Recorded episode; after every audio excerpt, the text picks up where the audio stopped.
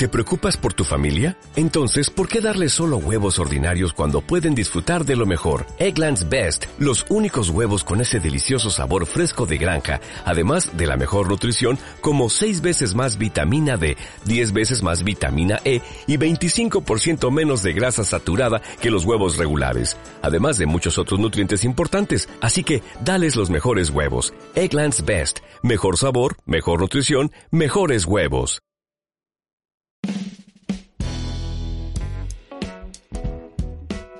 Bienvenidas y bienvenidos a De Una o De One, Mentes Inquietas.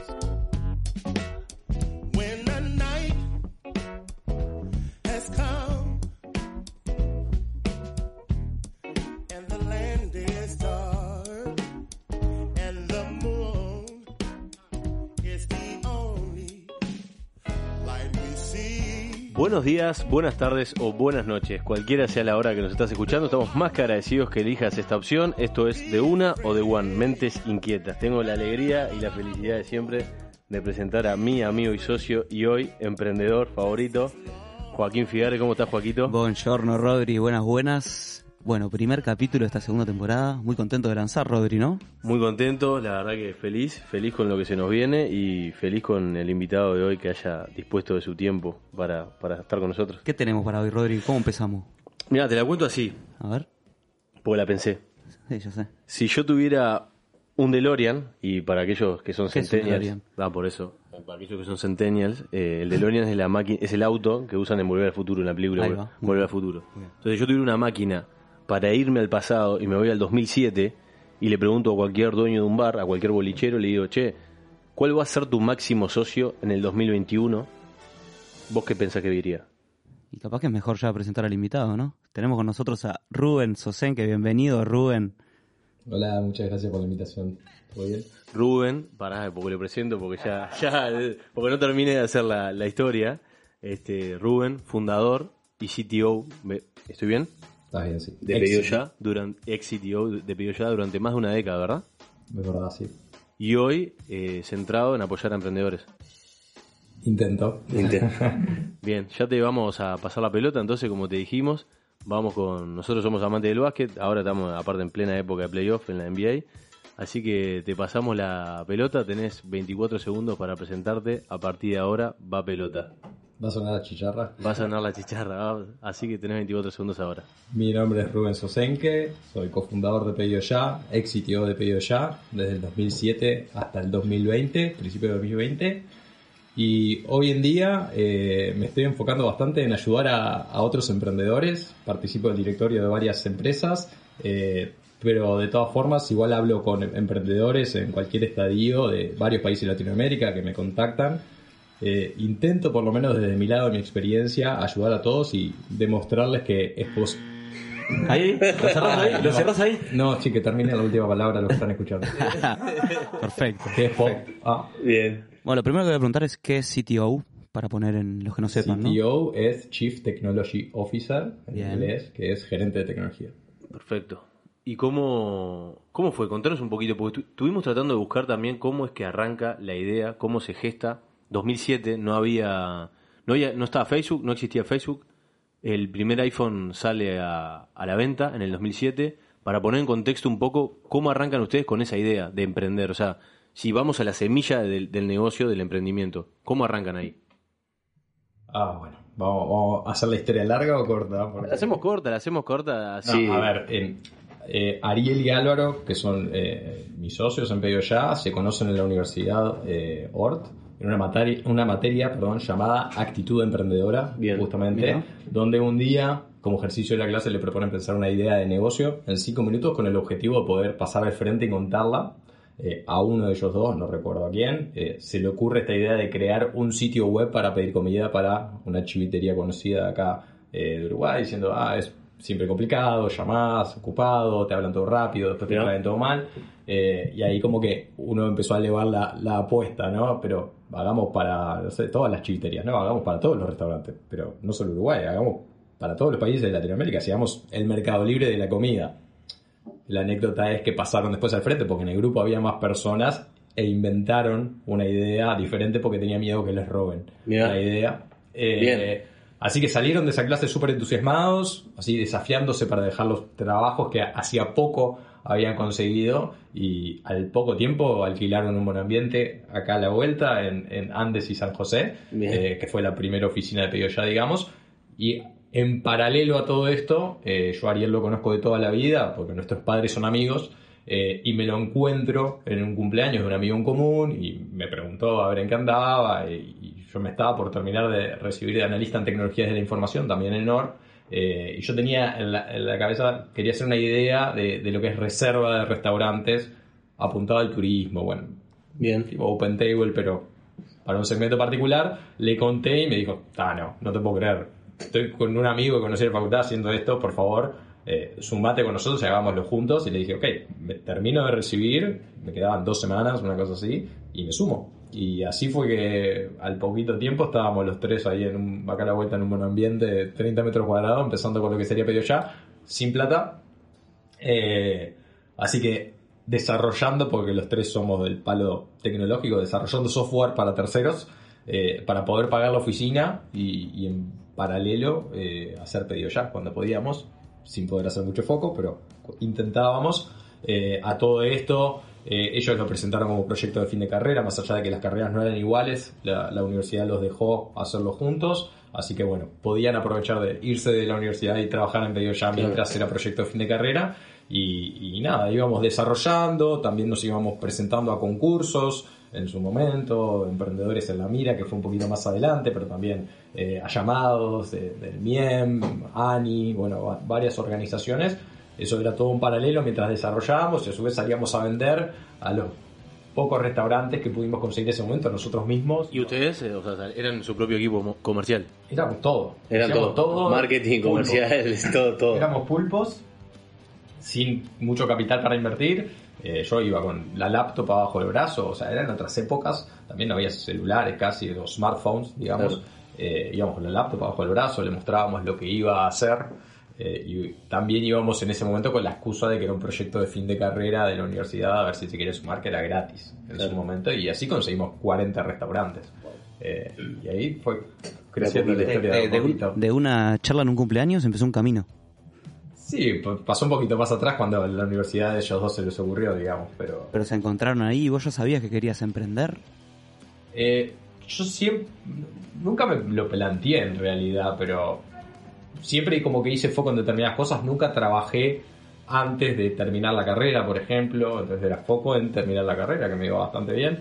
Este, ta, termino eso y después veo qué hago, pero tampoco pensé, en voy a buscar un trabajo, siempre me gustó hacer cosas a mí. Claro. Eh, no sé si llamarlo emprender, pero llamarle mente inquieta. Espíritu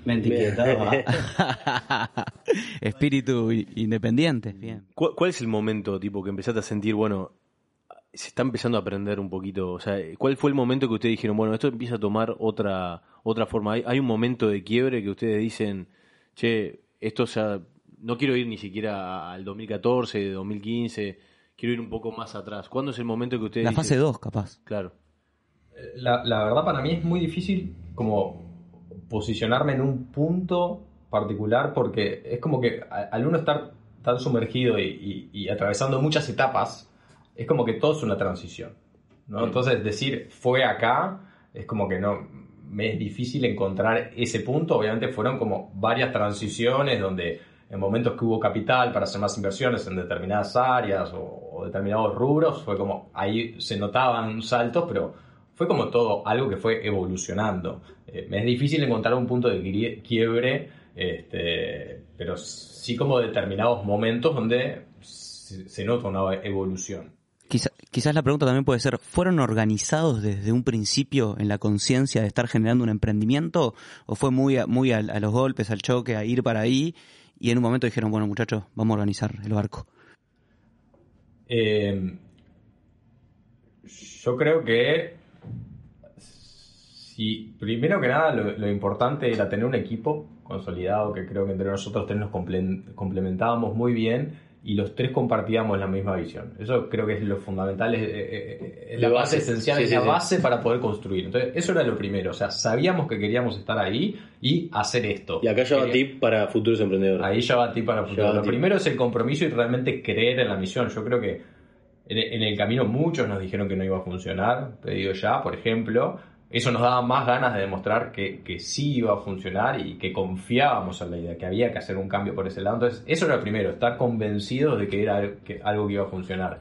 Eh, pero después yo creo que es un caos con orden, porque uno está intentando hacer, sobre todo en etapas iniciales, etapa de discovery, que no sabe por dónde vienen los tiros, ¿no? Va, va haciendo cosas, cosas, cosas, cosas, hay momentos de bajón, digamos, ya no sabemos qué hacer, hay momentos de alegría, digamos.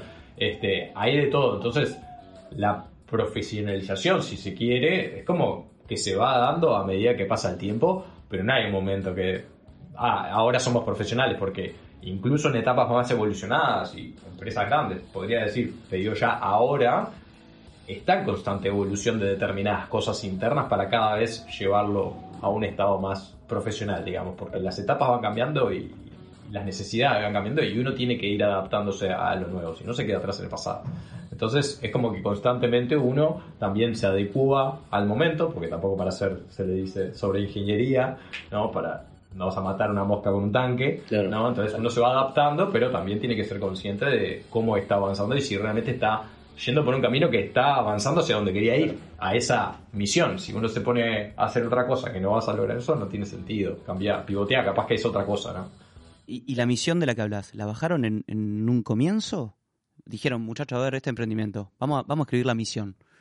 Eh, en algún momento sí, eh, pero yo, yo creo que ese es uno de...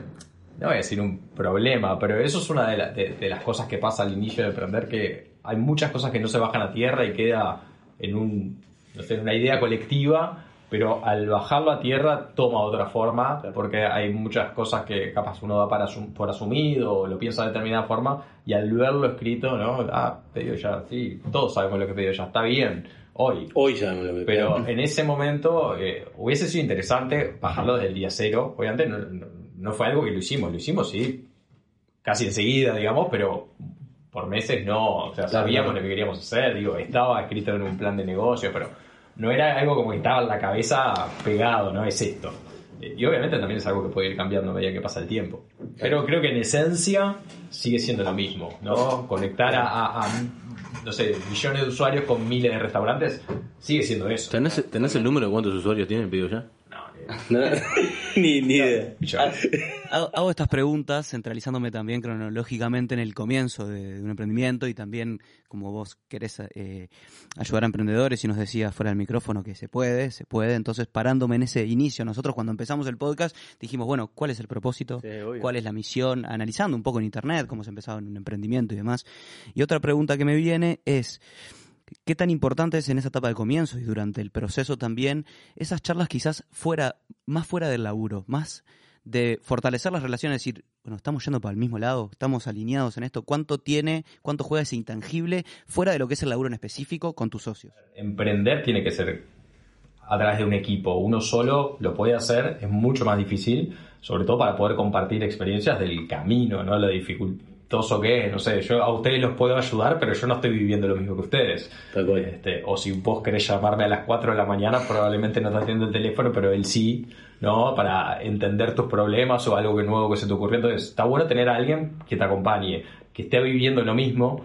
eh, y eso es lo primero, y llevarse bien es fundamental. Obviamente, roce siempre puede haber, somos personas diferentes, pero si estamos comprometidos, igual se busca la forma. Y varias veces hubo charlas hasta ul- los últimos años, digo, que Claro. estuvimos juntos, sí charlábamos todo el tiempo de, de diferentes temáticas, ya más o personales o, o laborales, ¿no? Y sí, tengo el recuerdo de varias instancias, eh, de, de asados, por ejemplo, de asados con el equipo cuando éramos en total, no sé, seis Sí, sí, o, sí. o diez, o de, instancias nosotros tres tratando de definir eh, una planificación, tratando de definir para dónde vamos, este, sobre todo en etapas tempranas donde era muy complejo, cuando no podíamos hacer 100% foco en pedido ya porque no teníamos ingresos, pero por otro lado teníamos otros trabajos que sí nos daban ingresos, entonces ese balance, ¿y qué hacemos? ¿Seguimos con pedido ya? ¿Vamos por el otro lado? Ese tipo de decisiones un poco más relevantes. Claro. Este, pero es fundamental el, el buen trabajo en equipo, ¿no? No podíamos hacer 100% foco, pero ya que hay que hacer 100% foco para emprender. Sí. para, para cualquier cosa de la vida, ¿no? Bien, Bueno, bien. ¿Qué- pero, qué pero si, foco querés que, si querés que se haga bien, sí, es, es, es foco. Es- y es que, el- a ver, de las cosas más valiosas fuera de capital, cuando, cuando es necesario, no siempre es necesario en un emprendimiento, por lo menos no siempre al principio, eh, de las cosas más importantes es el tiempo. Entonces, uno tiene tiempo finito para dedicar y tiene que asegurarse de que rinda ese tiempo. Y, y ahí está el foco. ¿no? En poder dedicar tiempo a las cosas que son relevantes para poder aproximarse a lo que uno quiere llegar. Entonces, si uno tiene la bandera ya y uno ha abanderado eso, lo, lo que haga es para poder alcanzar eso. Si uno hace un poquito de eso, pero se pone a barrer la vereda, se pone a hacerse un café, se pone a hacer esto, se pone a hacer lo otro, al final pasó el día y le dedicaste un poquitito de lo que podrías hacer para llegar ahí. En definitiva, el, el tiempo es limitado. Nosotros hemos comentado muchas veces en la primera temporada que 24 horas al día. Dormís 6, 7, 8, te quedan 16 horas despierto. Entre comer, responsabilidades normales, productivas, proactivas por día, te quedan 13 horas. Entonces termina siendo un conjunto de decisiones de cómo manejas esas horas de productividad que tenés en la semana, Tal cual, es los eso. meses y en el año. Es eso. Es eso, ¿no? Y, y cuánto vimos el, hicimos los deberes, vimos el Endeavor que, que participaste el año pasado, vimos tu charla. ¿Cuánto juega el a, a la hora de tener un, un emprendimiento? Esto, ahí va, planteamos la misión, planteamos la visión. ¿Cuánto juega el ir midiendo los resultados, las métricas? Bueno, pasaron seis meses de a donde nos planteamos llegar, en qué punto estamos, hacia dónde vamos, ¿cuánto juega ese análisis constante? Fundamental. Lo que uno hace tiene que medirlo constantemente porque tiene que entender el impacto que está generando. Eh, a nivel tangible y concreto y objetivo, sobre todo cuando es un equipo de trabajo, si ustedes son dos o si son cuatro, Claro. eh, los números son los que los van a aunar y entender, estamos acá, dijimos que íbamos a estar acá, estamos bien, estamos mal. Y cualquier decisión que tomen de acciones a hacer para el podcast, por ejemplo, tiene que ser con un objetivo de, de alguna de esas métricas. Si tienen mil escuchos, si quieren tener dos mil, tienen que hacer cosas, no es grabar un episodio más. Obvio, obvio. Es otra cosa para hacer que más los escuche y, y así sucesivamente. Entonces las métricas son los que a ustedes les van a guiar, a cualquier emprendedor, guiar qué acciones tienen que tomar para moverlas. Este, es fundamental. Y cada seis meses es demasiado tiempo. Cada seis meses. Ah, sí. Pasan tantas cosas. eh, eh, emprender es así, es, eh, no sé, un mes fue un año. Bien. Pasa así porque pasan tantas cosas este, que, que es importante tener la- la- la- el hábito de, de mirar constantemente los números. Igual semanalmente. Todos los días. A ver, eh, todos los días está bueno como para poder ir teniendo una noción de cómo viene, sin duda por mes. Mínimo. Bien. Mínimo. Mínimo, porque además uno se planifica y proyecta y dice, esta métrica no es que decís, bueno, la semana que viene como quiero que esté y la semana que... No, uno dice, bueno, en tres meses, en seis meses, en un año como quiero que esté y uno va evaluando si está llegando o no. Si uno se planeó que en diciembre voy a estar así y a los dos meses te das cuenta que no vas a llegar, lo modificás. Claro. Eh, A los, si a los seis meses mirás, decís, pa, esta decisión la tendría que haber tomado hace dos meses. Entonces uno tiene que tener ese hábito de poder ir entendiendo cómo viene la mano y, y- y tener esa facilidad para pivotear y no ser cabeza dura. Si yo te pregunto así en, en, en frío, en seco, eh, ¿qué es emprender para vos? Emprender, qué buena pregunta, nunca me le hicieron esa pregunta. Ah, ¿cómo no te la, ¿Cómo no te la van a hacer esa pregunta? Pero así hago sentir bien al entrevistador. Bien, bien, bien. bien. ¿Qué es emprender para mí? No sé, para mí es una forma de vida. eh, Porque hemos tratado de buscar muchas veces. Por eso te lo pregunto porque creo que es una definición como muy, muy subjetiva de cada uno. Sí, sí, para mí es totalmente subjetivo. Obviamente uno puede buscar y están los atributos Claro. de un emprendedor, pero para mí es más un- una forma de vida. este, obviamente que lo puedo aplicar a diferentes cosas y, y aplicado al trabajo, pero, pero es, es, es, es- es un concepto, ¿no? Donde uno primero que nada tiene metas, ya sea laborales o, o en la vida mismo, este, tiene metas y, y- y se plantea cosas para llegar hacia ellas. Después, si uno lo traduce a lo que es un emprendimiento ya, no sé, una empresa Claro. o una organización, como que toma otra forma, pero es esa necesidad de crear algo, de lograr ese objetivo y, y- y a mí me gusta pensar también que es algo más grande que uno. Este, no, y que no, no lo está haciendo para uno, ¿no? Como que el propósito tiene que ser mayor a, a tu bienestar, a tu, a tu, a tu propósito personal. Exactamente, este, pero no, la verdad no tengo una definición concreta. Después hay atributos, si se quiere decir, buen emprendedor, o- pero la verdad me parece muy relativo eso, pero sí hay determinadas características importantes a tener dentro de un equipo emprendedor a la hora de emprender y no todas las personas tienen que tener todas las características, porque es inviable que una persona cumpla con todo esto, digamos, pero sí entre ellos complementarse. Este, a nivel, yo qué sé, proactividad, yo qué Claro. sé. Obviamente todo el equipo emprendedor tiene que ser proactivo, pero capaz que hay uno que es más creativo y el otro no tanto, y también depende de la naturaleza del, del rubro del emprendimiento, de las necesidades, cuál es el, el, el coro, el núcleo de- de- del emprendimiento en sí. Este, pero la verdad no, no tengo una definición definida. Bien, bien. Te bien. llevo a características más implícitas entonces de, de emprender. ¿Qué tan amigo sos del riesgo? De tomar riesgos. Ay, y es importantísimo. Pasa que también ahí hay capaz que una visión particular donde si uno se equivoca, quiere decir que está haciendo cosas. Si vos no Totalmente. te equivocas, quiere decir que no estás haciendo nada. Totalmente. Y eso es no tenerle miedo a arriesgarse, en, en- en ver que está bien equivocarse porque uno de, de los errores aprende. Entonces ya ahí el riesgo, obviamente hay diferentes niveles de riesgo y de cosas, pero estamos hablando que ya culturalmente, a nivel de decir, tengo que ir para acá, ya sabes que primero que nada no sabes cómo ir para ahí. A no ser que lo hayas hecho mil veces, probablemente sean cosas nuevas, porque también emprender implica hacer algo diferente. Entonces, uno ya sabe que para llegar ahí va a tener que probar cosas. Algunas va a funcionar, otras no, pero hay que probar, ver los resultados y en base a eso decidir, ¿sigo por acá o voy para otro lado? Pero ese es, me parece, el, tema del riesgo y asumir que existe y, que para lograrlo hay que pasar por eso y verlo bien. Tener buenos ojos a eso y decir, "Ta, es un riesgo y me voy a equivocar y no va a pasar nada. Voy a aprender y voy a intentar hacerlo mejor y así sucesivamente hasta que salga. Este, pero seguir haciendo lo mismo de la misma forma es tipo a lo loco. Claro, claro. ¿Cómo, si planteamos esto, es- no sé, para la gente que nos va a estar escuchando, que había varias personas como que te esta- estaban esperando también eh, escuchar tu, tu comentario, si, si tuviéramos que, que identificar como diferentes tips o diferentes etapas, que son las que vos planteabas también en la charla de Endeavor, en esos 23 minutos que vos podés resumir capaz que en 4 minutos, Recomendamos esta, la tremenda charla, después la, la adjuntamos. Exactamente. ¿Cuál- ¿Cuáles serían como lo- los pasos a la hora de decir, bueno, una persona tiene una idea? Que lo estábamos hablando con el micrófono apagado. Sí, sí, sí. ¿Está? Y, y, ta, no lo teníamos prendido, entonces me encantaría ver si de alguna forma lo, lo podemos resumir eso. Tenés la idea, lo empezás a bajar, hablabas del Canva, empezar a hablar de los cuadrantes. ¿Cómo sería el, el- un prototipo de decir, bueno, de la idea a la ejecución? Porque también hay, hoy en día, hay algo que yo hablo muchas veces con Juaco, eh, son escuelas, ¿no? Y vos dirás, "Ah, eso está bien, eso está mal. Creo que hoy en día también está esa escuela de que la han impuesto mucho las startups, de decir, bueno, hago y voy corrigiendo sobre la marcha. Pero lo importante es hacer. Y no tomarte todo ese tiempo de planificación y ver de que todo esté medianamente prolijo, pa, pa, pa, pa, y bueno, y ahí salgo.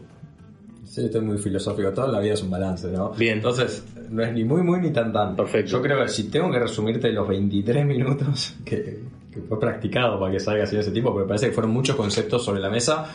Y no estoy diciendo que esté bien, es mi visión de cómo lo veo, ¿no? Eh, valga la redundancia. Pero para mí es una serie de pasos que se tienen que dar para poder, por lo menos, saber que lo que estoy haciendo operativamente en este momento está haciendo que yo vaya hacia donde quiero ir efectivamente. Entonces, lo primero es tener un equipo. Puedo ser yo solo o puede ser un grupo de personas que estén comprometidos con lo mismo que quieren lograr. O sea, tener una misión, una visión de algo, ¿no? Yo quiero posicionarme de esta forma, quiero crear algo para solucionar este problema o para mejorar esto o veo esta oportunidad. Lo primero es tener eso.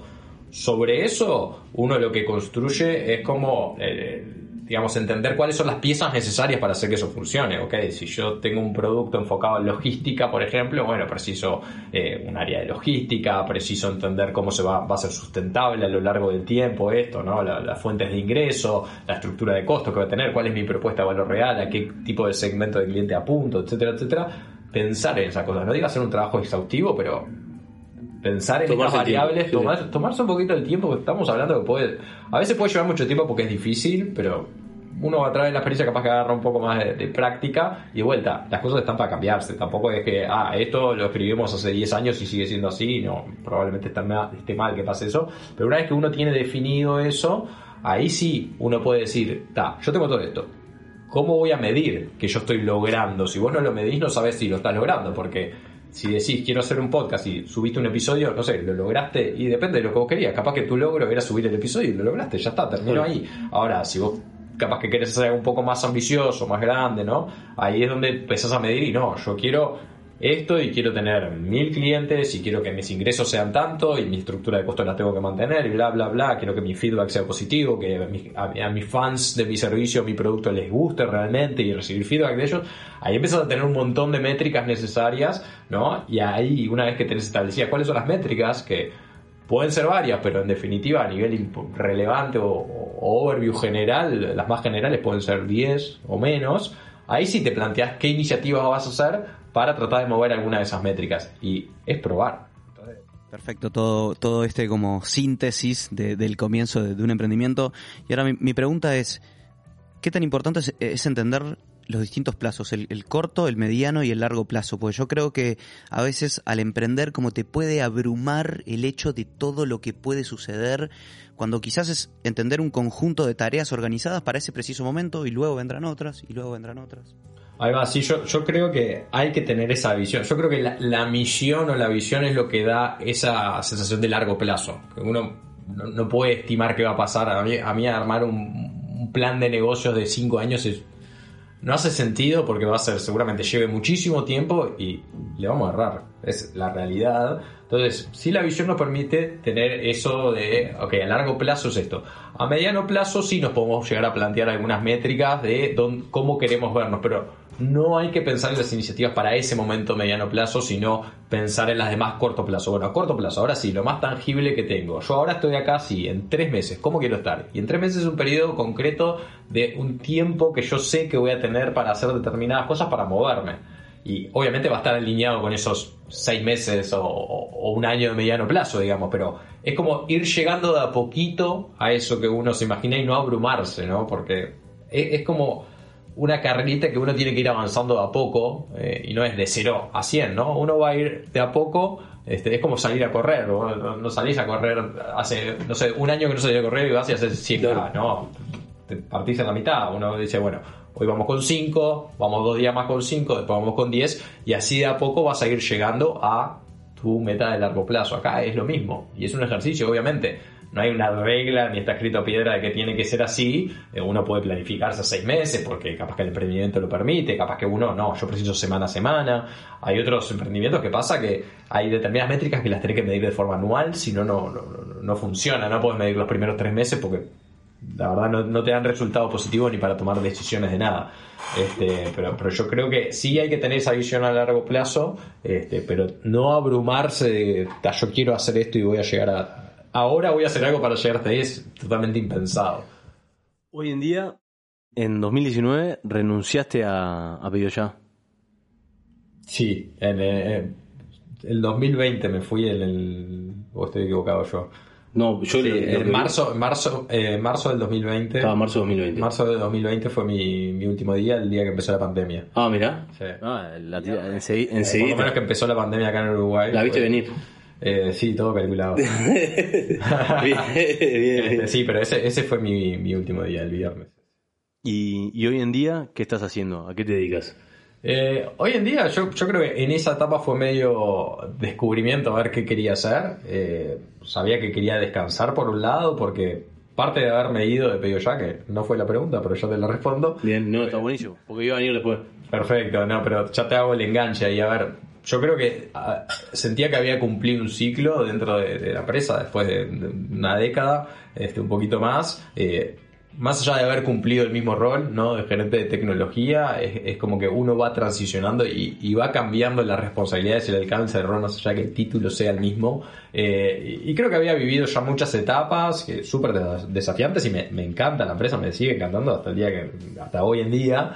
Eh, pero sentía que ya por lo menos desde mi rol, capaz que había determinadas eh, situaciones, o no situaciones, pero tareas que ya a mí no me llenaban tanto. O sea, sí obviamente tenía determinado posicionamiento que podía facilitar muchísimo, sobre todo desde lo, lo que es cultura y visión, ¿no? De, de parte del, del nacimiento, ¿no? Y querer que, que exista eso dentro de la empresa todavía, independientemente de que sea una empresa grande. Entonces, había determinadas cosas que, que sí me gustaban dentro de mi rol y había otras que capaz que no me motivaban tanto, capaz que la palabra adecuada es esa. Sí. Entonces ya ahí es como que empezás a sentir que ya o sea, podés seguir haciendo lo mismo, que está bueno, este, o encontrar otros caminos y nuevos desafíos y obviamente dar otras op- oportunidades a, otras personas. Este, entonces, un poco fue por, por esa sensación, ¿no? Entonces ahí cuando me fui, eh, parte de eso que me empezó a llenar en ese momento fue que muchos emprendedores de Latinoamérica se empezaron a contactar conmigo, eh, a plantearme diferentes desafíos. Automático. que- sí, ponerle los últimos, ponerle dos años o tres años antes de irme de, de la empresa. Eh, y, y como que me empezó a motivar eso, ¿no? Estoy ayudando a alguien a que pueda emprender, a transmitirle mi experiencia, que bueno, es mi opinión y hay que tomarlo con pinzas, pero de última puede colaborar a que otro más logre sus sueños, si se quiere, y eso sí me empezó a motivar. Entonces, sabía que cuando me vaya de pedido ya, parte de mi tiempo lo iba a dedicar a eso. Haciendo que, no, la verdad, no, no sabía más que tener charlas, participar de, de eventos, pero no, no, no tenía un plan concreto. Sabía que quería dedicar tiempo, primero que nada, a mi hijo, que tengo un hijo de 6 años, este, que me conoció arriba de un avión trabajando 24-7 y, y realmente quiero aprovechar tiempo con él y lo estoy logrando. Entonces, parte del tiempo era para eso, parte del tiempo para la música, que también me, me gusta la música, me gusta escribir. ¿Tirar el nombre de la banda? La banda se llama Especiados. Bien. Este, pueden seguirnos en redes sociales. Tenemos sitio web, especiados.com, Spotify, YouTube. ¿Qué pasa, chicos? Sos el vocalista, ¿no? Re- Soy vocalista. Este, así que. Ah, mira, ahí Ya. Todo un poco. Em, entonces, dedicar a la música, tampoco sabía cómo. Este, en principio lo iba a hacer yo solo, porque ta, tenía un montón de cosas acumuladas que quería liberar. Este, y lo otro era ayudar a emprendedores. Bien. Tampoco sabía cómo. Este, y me parece que fue una experimentación desde no sé, el, el lunes siguiente a que me fui de la empresa. Obviamente llevó su transición más allá de que estoy re contento con la persona que quedó eh, en mi puesto, el Colo. Este, que es un capo, la verdad. Eh, igual hubo un periodo de transición eh, cortito, donde había algunos mails y algunas necesidades que me- Claro. me pedían algo, pero la verdad no fue mucho. Este, y bueno, después de esa transición, cuando realmente ya no había nada, bueno, ya era mi experimentación de qué era lo siguiente, la siguiente etapa de mi vida, ¿no? Haciendo un balance entre todas estas cosas que te menciono. Está bueno, está bueno aparte porque también en esta nueva etapa de que vos estás ayudando a emprendedores, eh, también se vuelve a repetir eso de, de lo que hablabas, de que en definitiva tu propósito tiene que ser más grande. Y hoy tu propósito también me imagino de, le haces un seguimiento, por ejemplo, a esos proyectos que vos, no sé, tenés una charla, tenés una call, ¿sabés al tiempo lo que está pasando con ese emprendimiento? Eh, a ver, yo hablo con muchos emprendedores eh, en la semana, tengo charlas, te diría, 3, 4 veces por día, Bien. o sea, con, con diferentes, de diferentes países, Y, y- y los problemas en diferentes estadios. muchas veces son, son los mismos. Y los problemas muchas veces son los mismos, incluso, o sea, yo hablo desde con, con emprendedores que tienen una idea hasta emprendedores eh, que, que ya tienen una empresa funcionando que les va bien. Claro. Cada uno con su problema particular del momento, pero sí veo como un hilo conductor de determinadas, sobre todo a la hora de tomar decisiones, no poder hacer foco eh, en, realmente foco. lo el foco, Foco, eh, sí. foco y ver todo como abrumador, etcétera. Eso, eso lo veo bastante común. Eh, generalmente hay, hay con algunas empresas donde termino siendo advisor eh, dentro del directorio, tengo algunas de esas, este, tengo otras que tengo contacto bastante seguido, eh, no es que les hago un seguimiento, pero sí capaz que una vez cada, cada mes o cada dos meses charlamos, entonces sí sé en qué andan, tengo otras que la verdad hablo una vez y nunca más me contactan, yo no soy proactivo en ese Claro. sentido, digo, yo estoy acá para ayudar, pero yo no, no soy Sí, sí. visitor. Eh, entonces, si me interesa alguna, saber cómo viene, a veces sí me aproximo y les digo, che, cómo vienen, si quieren charlamos de vuelta. Eh, pero en definitiva, ya te lo engancho con que a raíz de esas charlas, que me, que me di cuenta de estos problemas en común, por un lado empecé a escribir eh, en un blog que se llama Dividir y Conquistar, que tengo varios artículos relacionados a- Muy bueno. al emprendedurismo y trato de, de dividirlos en temáticas particulares y no ver el hecho de emprender como una maquinaria infernal, sino cómo cada pieza se puede resolver y terminar resolviendo el problema. Y todo lo redactás vos. Todo lo redacto yo, ¿sí? Y ahí frené de escribir porque tuve demasiadas charlas con emprendedores después y ah, ya lo voy a retomar. Y después la charla de Endeavor del año pasado fue un poco a raíz de eso también. Me di cuenta de eso, de que tenés, tenés claro hacia dónde querés ir, pero las cosas que, que estás haciendo no efectivamente están logrando eso. Eh, eh, por eso fue la, la charla esta de, de Endeavor. Y bueno, a partir de esas charlas con emprendedores, empecé a interesarme cada vez más en el ecosistema emprendedor en general de Latinoamérica, ¿no? de los di- diferentes actores dentro del ecosi- ecosistema, ya sean los emprendedores en sí, universidades, entidades gubernamentales, eh, fondos de inversión, incubadoras, etcétera. Y empecé a, a- a ver cómo funcionaba en general y me empecé a interesar cada vez más, empecé a hablar con di- diferentes actores para, para entender las problemáticas que hay dentro de los ecosistemas, porque yo creo que hay talento y, y hay un nivel para poder posicionar a Uruguay y a Latinoamérica en general como buenos ecosistemas emprendedores. ¿no? Hay índices que miden los ecosistemas emprendedores de los países. Obviamente está San Francisco ¿no? como, como ciudad, digamos, está San Francisco allá arriba, pero los países de Latinoamérica están muy abajo dentro de eso. Hay varios índices, pero en todos están muy abajo, cuando realmente para mí tiene el potencial de estar mucho más arriba. Entonces uno tiene que entender, ok, cuáles son las problemáticas dentro de los ecosistemas para no estar ahí posicionados. O sea, obviamente hay un montón eh, relacionado a los contextos ¿no? o, o políticos o económicos, pero por otro lado hay otras cosas que sí se puede actuar rápido Que son más culturales. que, que son más culturales o, o- o un tema capaz que es una transición y lleva tiempo nada más, pero es hacer foco y decir, ok, identifico estos problemas que muchas entidades y muchas organizaciones lo hacen, pero ta, se toman su tiempo, ¿no? Entonces, para mí les falta un poco de mejora de procesos en general, de, de disponibilizar más la, la información, casos de éxito también, los casos de éxito son actores fundamentales dentro de los ecosistemas emprendedores, educación hacia los emprendedores, porque nadie te enseña a emprender. Eh, entonces hay, hay como un montón de cosas, de, de- de patas ahí que se puede eh, hacer cosas para ayudar y mejorar y, e impulsar los ecosistemas emprendedores y posicionar a, a Uruguay y Latinoamérica donde, donde se merece. Te iba, a preguntar qué, era lo que te motivaba un poco de todo esto de ayudar a emprendedores. Creo que, un poco lo respondiste, pero A mí personalmente lo que me motiva, primero que nada, sentir que estoy ayudando a alguien eh, y, y creo que aprovechar un poco desde mi posición y la experiencia que me tocó vivir particular, que bueno, por suerte me tocó a mí este, y, y soy agradecido de eso, pero siento que me toca dar ahora y sobre todo demostrarle a los demás, eh, a los que quieren emprender, que, que- que es posible. Entonces, obviamente, yo no me puedo posicionar y a veces me es muy difícil ahí, pa, increíble, pero ya en todos lados, todas las motos y la tele, esto. Y a mí no me sorprende porque para mí fue una transición llegar. Ahora llega la comida que la manda a pedir ya. Ah,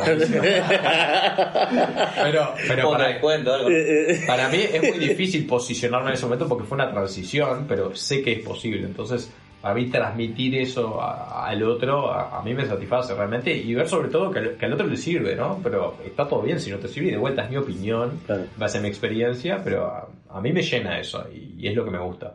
Este, por eso también en parte no estoy emprendiendo ni estoy trabajando particularmente de forma operativa en algo para poder tener tiempo para dedicarle a esto. Este, porque me, me parece que es lo que tengo que hacer también en parte. El, el conocimiento compartido es el, el que vale. Eh, sí, es parte fundamental. Capaz que llamarle eh, educación social.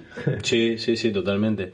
Vamos, vamos, Juaco, ¿te parece con, con alguna de las preguntas? Tengo un par de preguntas más, ¿puedo, me dejar? Dale, dale, Condu- dale. Conductor. Tirala, tirala, tirala. Me, me encanta todo esto del, del proceso de- del emprendedurismo y, y- y- y vi creo que, que en tu LinkedIn que era el, el hecho de empezar desde una idea hasta convertirse en una empresa, o sea, todo lo que debe haber pasado. Tengo un par de preguntas. Si en algún momento te sentiste abrumado con esto que decíamos, ahora llegás a la sabiduría de entender las tareas, los momentos y demás. Si, si en algún... Seguimos, pasó, llamadito, corte, corte. ¿Te gusta cortar? Dale, pero está, vamos con la pregunta de nuevo. Vamos con la pregunta de nuevo porque se escuchó el... Y, pero después lo borramos, boludo, en la edición. Ah, bueno, perdón, perdón. Tomate un, tomate un vasito de agua. Perdón, perdón, perdón, perdón. Ahora dejen esto, está divertido. Entonces, si en, si en algún momento te sentiste eh, a- abrumado con todo esto, luego ya está sabiduría. Y otra pregunta es si hubo momentos que estabas 24/7 para el laburo y, y no tuviste hasta momentos, no sé, de, de disfrutar. El, el emprender, el generar un emprendimiento exitoso, ¿tiene momentos de 24/7 laburo o siempre tiene que haber un espacio para el, para el relax? Para, son dos preguntas. Son dos, si te, si, si te sentiste abrumado en algún momento personalmente y si hay que meterle 24/7, digamos, por un momento para que salga para adelante. Eh, abrumado, sí. O sea, de- depende cómo cada uno se lo tome, pero sí hay determinadas situaciones que, que son complejas y, y si uno realmente quiere que pase algo, uno se esfuerza y nada, y termina dejando de lado muchas cosas y se siente abrumado por todo lo que está pasando, sí. Pasa. Claro. Eh, por lo menos en mi experiencia personal, sí me pasó. Obviamente no, no es constante, ¿no? Es como, son determinados momentos, es una balanza. Pero, es como una balanza, eh, viene y se va, Yo ¿sabes? en esa pregunta podría me echar otra, pero quiero que le respondas y después yo voy con una pregunta entonces. Y la del relax. ¿Qué hago? ¿Empiezo de vuelta o no? No, no, no, no. No, seguí, seguí, seguí, seguí, y, pero porque estás hablando del, de lo abrumado y de los momentos. Entonces está bueno. Te iba a preguntar también cuáles serían las, las rutinas, pero terminá de responderla a Juaco y después yo te. Dale, perfecto. Entonces, sí hay momentos donde uno está abrumado, pero para mí es todo como un péndulo, ¿no? A veces viene, después se va, uno está relajado, después vuelve y así sucesivamente. Entonces, es como que no hay forma de evitarlo porque va a pasar, sobre todo si uno quiere lograr algo, uno eh, va a sentir la presión, sobre todo si uno mismo se la impone también, que muchas veces pasa eso, ¿no? Es uno mismo el que se impone la presión y se siente abrumado por eso y nadie le está diciendo nada, pero uno lo hace porque quiere, porque quiere lograrlo, no se desafía a uno mismo. Este, y me parece que no, no hay forma de evitarlo, pero va a pasar. Y la otra pregunta era... Y la otra pregunta viene, por ejemplo, vamos a caso práctico. Quizás hay Ah, se- 24-7. Sí, hay semanas que no, no puedo ver a mi familia, porque estoy metido, porque creo que es un momento puntual en el que hay que meterle, meterle, meterle y no, tiempo, no tengo tiempo para nada. ¿Vos eso pensás que está bien, entre comillas, que es correcto, que hay momentos de mucha intensidad donde el emprendedor, y bueno, no, no tengo tiempo para otras cosas? Y la verdad sí, a ver, 24-7 me ha pasado mucho tiempo, por muchas semanas, incluso capaz que años, eso sí, seguro 24-7, eh, que sea sano, no. La verdad no es sano, este, si fuera a emprender ahora nuevamente, no, no es algo que haría, seguro, trataría de dividir mejor el tiempo y sobre todo enfocar, hacer foco y que por lo menos el tiempo que le voy a dedicar al emprendimiento rinda exactamente por ese tiempo, no el equivalente y que los resultados sean positivos, pero poder sí descansar la mente un poco, pero a ver, verlo de afuera es fácil hoy en día, pero en el momento que uno está emprendiendo, y si tiene que pasar, pasa. Sí, sí, Y hay sí, veces sí. que es 24-7, 24-7, sí, la verdad, sí, trabajábamos 24-7 por mucho tiempo. Sí. Estás metido en esa. ¿Qué opinas, por ejemplo? eh, yo a veces he visto, de, no sé, esto, caso de éxito, Steve Jobs. Yo leí el libro de Steve Jobs, eh, Elon Musk. Cuando te hablan de las rutinas que tienen, de que Elon Musk eh, organiza las reuniones en cinco minutos y todo ese tipo de metodologías de, de laburo. ¿Qué tené- ¿Tenías alguna rutina? O, o entendés que hay alguna rutina? No sé, yo me siento. Vos decís lo abrumado y pienso, me parece que esa persona tiene que hacer deporte, tiene que alimentarse bien. Eh, en, varias charlas de Endeavor siempre termina saliendo esa parte como personal de la rutina y el hecho de tomar agua, de alimentarse saludablemente. ¿Tenés algo para decir con respecto a eso? Yo creo que cada uno puede hacer su rutina, que en definitiva es la inversión del tiempo de forma Claro. efectiva. Eh, yo tenía como mis rutinas, donde también a medida que pasaba el tiempo se iba, las iba adaptando por las necesidades del momento y cómo me funcionaba mejor. Eso es importante. Pero sobre todo para la efectividad, esto de las reuniones, cinco minutos, es aprovechar el tiempo en realidad. Este, y sí tenía mis cosas en las reuniones de varias veces me pasaba de que si yo sentía que no tenía que estar en una reunión, pedía disculpas y me iba. Así Eh, de una. Sí, Sí, sí. Sí, nadie se debería sentir ofendido. O sea, si yo siento que no tengo nada para aportar, ni yo soy el responsable de eso, simplemente me invitan. ¿no? Este, y también era responsable muchas veces de dirigir una reunión y, viste que vas a una reunión y la gente se pone a hablar de la vida. Sí, y, sí, sí, tal cual. Y, y bueno, No pasa- siempre hay una moderación. No hay una moderación y yo cuando yo dirigía las reuniones era, estamos acá reunidos para hablar de esto, es- tampoco es que soy estricto ni autoritario, pero era un poco de transparencia y claridad a la hora de empezar la reunión, vamos a hablar de esto, la idea es esto, esto, esto, salíamos con lo, lo que teníamos que hacer para la siguiente o lo que sea y terminaba ahí la reunión y si demoraba menos, demoraba menos. Este, pero eso es parte de la efectividad, capaz que había ciertas rutinas diferentes en cada situación. Este, pero, pero me parece importante tenerla, sí, es importante tener una vida saludable, que de vuelta es difícil el momento que uno está en la máquina, sobre todo que no puede sacar la cabeza y hay determinadas cosas que quiere lograr, eh, es aconsejable hacerlo. Hoy, hoy en día por lo menos siento que lo estoy intentando hacer mejor, en esos momentos no, la verdad no, no podía. ¿Te, te, te tentabas con toda la comida pedido ya?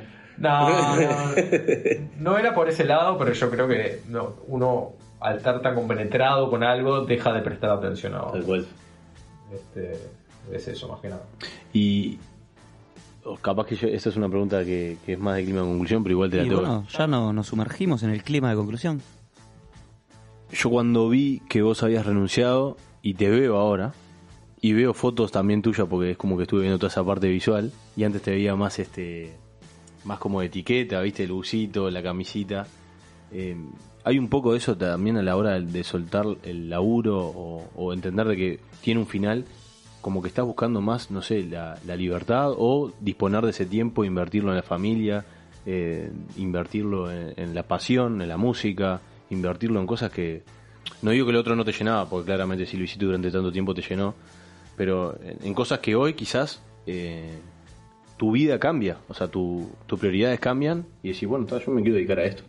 Sí, yo, creo que es eso básicamente, es uno ser consciente de la vida de uno y, y entender que capaz que el tiempo es lo más valioso que uno tiene y, decidir en qué enfocarlo o, o qué dedicarle más tiempo o cómo va a ser ese balance.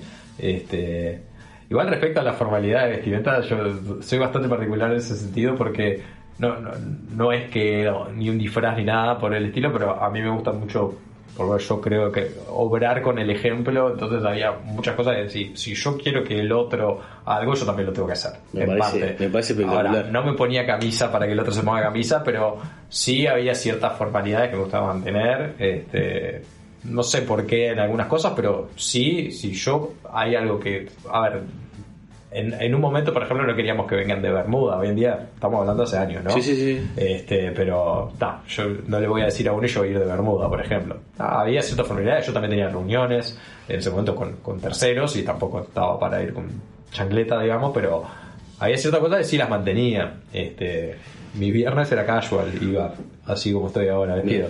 Pero en la semana sí trataba de mantener cierta coherencia con la vestimenta, incluso yo tenía, viajaba y tenía reuniones afuera, este, también por Delivery Hero, que es la empresa de- que, Sí, a la que sí, sí. ya pertenece, y también en esos eventos me gustaba estar un poco más formal y daba presentaciones, etcétera.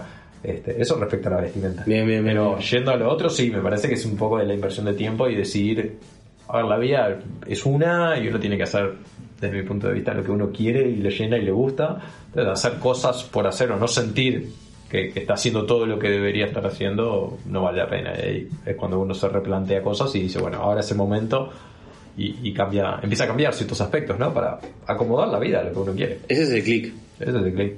Entender de que el tiempo y la vida es una y a partir de eso lo empiezo a invertir en las cosas que, que me hacen bien. Exactamente.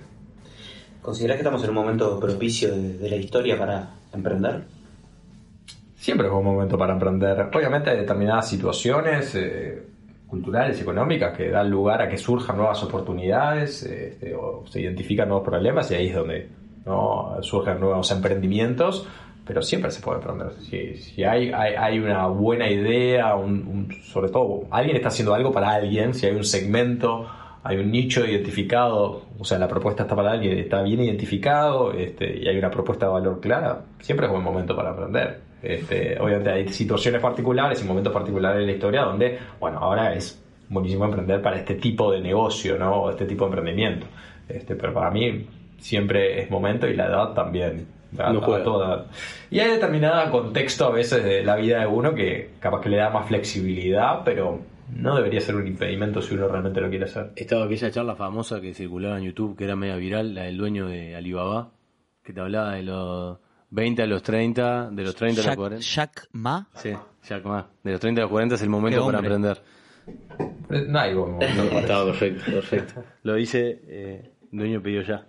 Eh, eh, Este, Bueno, una... vamos a la pregunta porque cuando ayer cuando anunciamos en nuestro Instagram de que vos venías, dejamos un buzón de preguntas. Nos hicieron algunas, vamos a elegir un par, que ya estamos en clima de conclusión. Voy a ir con la de Diego Florit y arrobado Diego. Abogado Diego, el arquitecto. arrobado el arquitecto, y pregunta, ¿en el momento de la génesis proyectual llegaron a visualizar el potencial real del proyecto? Eh, yo creo que no. O, a ver, sí queríamos, pero yo por lo menos personalmente nunca lo pude visionar de la forma que está hoy en día. Claro. O sea, sí sabía que iba a ser un cambio cultural grande y sabía que iba a tener un impacto grande, pero eh, imaginarlo de esta forma me parece que no, era viable para mí en ese momento. Este, parte, a ver, yo lo, hacía porque realmente me gustaba la idea, eh, sentía que era algo importante, que íbamos a cambiar algo. Nunca pensé, no sé, ah, hagamos la mega empresa, ¿no? La verdad, no- creo que nunca me pude posicionar de esa forma. Después uno, a medida que va transicionando, ¿no? Va pasando el tiempo y va transicionando diferentes etapas, uno lo va entendiendo más y se va aproximando más a la idea de lo que puede llegar a ser, ¿no? Pero en ese momento tan capaz que incipiente, muy difícil. Antes de que vayas a, la siguiente, pasa que no, no quiero ser cholulo, pero está, o sea, claramente que voy a ser cholulo, pero en definitiva termina siendo como, para mí es como un viaje, de que vos y junto con tu grupo de socios, no sé, me imagino van a una comida, grupo de amigos, ustedes cambiaron el comportamiento de la gente. Tal cual. Chao. Listo, no, no, no, o sea, se termina la, la ecuación. Sí, sí. ¿Lo hicieron así? O sea, no- Es una, es, es una palabra nueva de la RAE, ¿no? Hoy sale un pedido ya. Sí, sí. Sí, sí, sí. Instalado totalmente. Totalmente, o sea, está listo, no, no, no, no hay otra forma de verlo. Yo lo tengo asimilado. Porque Sí, está, me, me parece notable y de verdad por eso que estás acá, o sea, es como, es admirable, realmente es admirable eso. Qué cholulo. Sí. es cholulo. Bueno, tenemos una pregunta de, de Daniel Molina que, que me parece ya respondimos, que habla un poco de los, los ingredientes del éxito, creo que es todo la- el equipo emprendedor, eh, la idea, el foco. Que mire la charla de Neu. Perfecto, la, la adjuntamos luego. Y después Cristian nos pregunta cuáles son eh, los más grandes desafíos que tuviste. Eh, fue un poco más de una década, así que hubo muchos desafíos en el camino. Me, me hacen esa pregunta de ah, cuál fue el, el punto de quiebre, cuál fue el desafío más.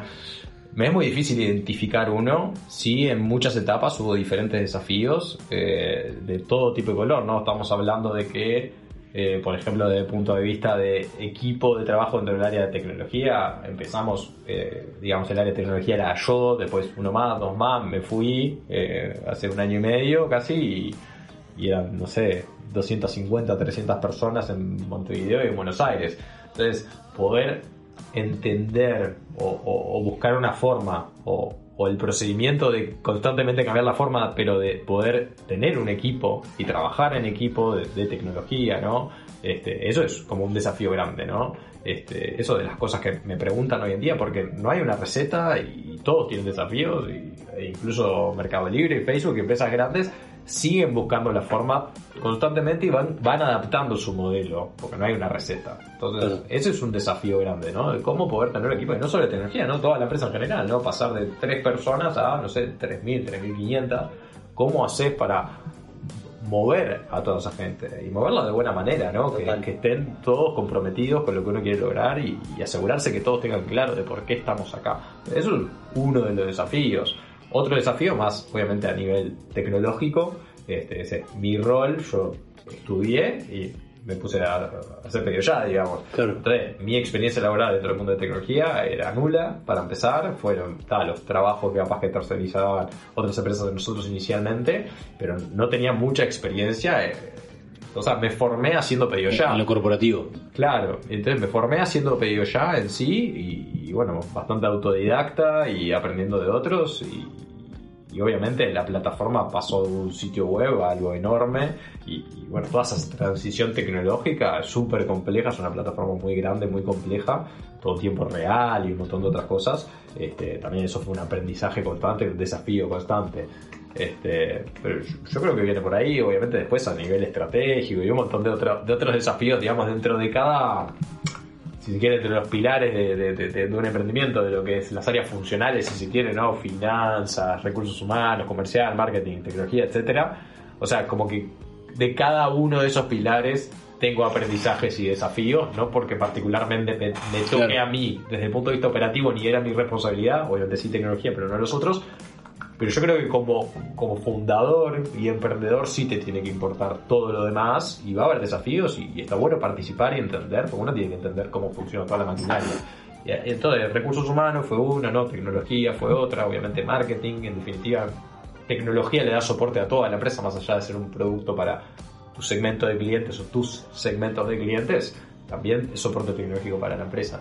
Entonces uno tiene que interactuar con todo lo Con todo. demás. Eh, Parte de la comunicación fue algo súper importante. Comunicación y transparencia fue de las cosas más importantes para que todo funcione. También aprender cómo hacerlo de forma efectiva. Este, hay, hay como muchas cosas para, para aprender en esa transición y muchos desafíos. Buena la pregunta porque terminó di- disparando varias cosas que también me quedan en el tintero preguntar. Me voy a quedar con cosas para preguntar. Capaz que en otro momento hacemos una segunda edición. Hacemos un asado. Vamos a quedar hablando. No, lo más importante acá es, le tienen que pedir feedback a la gente ahora, poder medir eso y en base a ese feedback, si ustedes preguntan y nadie responde, quiere decir que no me tienen que entrevistar. de. Bien, bien, bien, bien. Eso es lo importante, esa es la métrica principal. Si el feedback es positivo, ahí sí pregúntale, a ver, ¿qué más? Bien, bien, bien, Excelente, excelente. Vamos con la pregunta nuestra. Andá con la pregunta de Juan. ¿Sabes qué? Voy a, voy, a, la- voy a alargar hoy mismo otra pregunta de Juan, de sello de la Dale, Paz. perfecto. Nuestra pregunta de la casa es ¿cómo te ves de acá a 10 años? Y te voy a responder lo mismo que respondí en un podcast, que la pregunta era un tiempo menor. Bien. No era 10 años y es, no sé cómo voy a ver dentro de 4 meses, no te puedo responder nunca de acá a 10 años. Perfecto, perfecto, perfecto.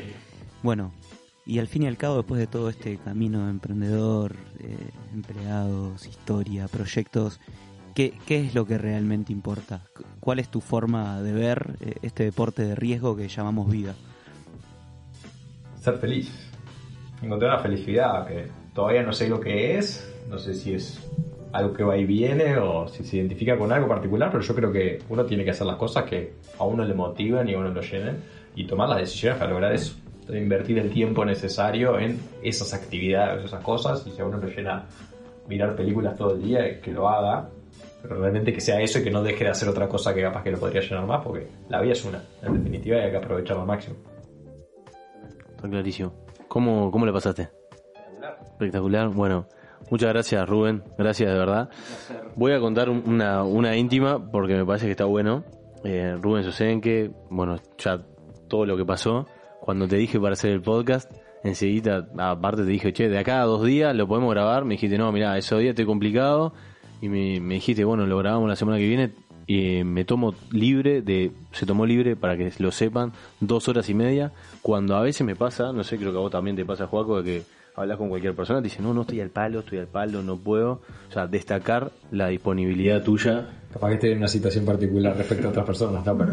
No, pero, pero también este, destacar, La disposición. destacar la disposición y la, y la buena onda. Nada, muchísimas gracias por, por ser parte de esto, por darnos tu, tu conocimiento y por haber aceptado la, la invitación. Muchas gracias por la invitación, estuvo buenísimo. Vamos arriba. Saludamos a la audiencia, espero que estén enganchados en esta segunda temporada que empezó con toda y se viene linda. Vamos, arriba. Chao, chao.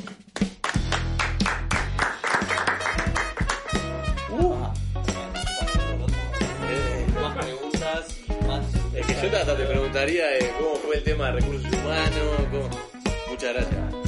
Y claramente la pregunta chelera te la que hacer. Yo me, me voy a pensar una persona que creo pedido ya. Yo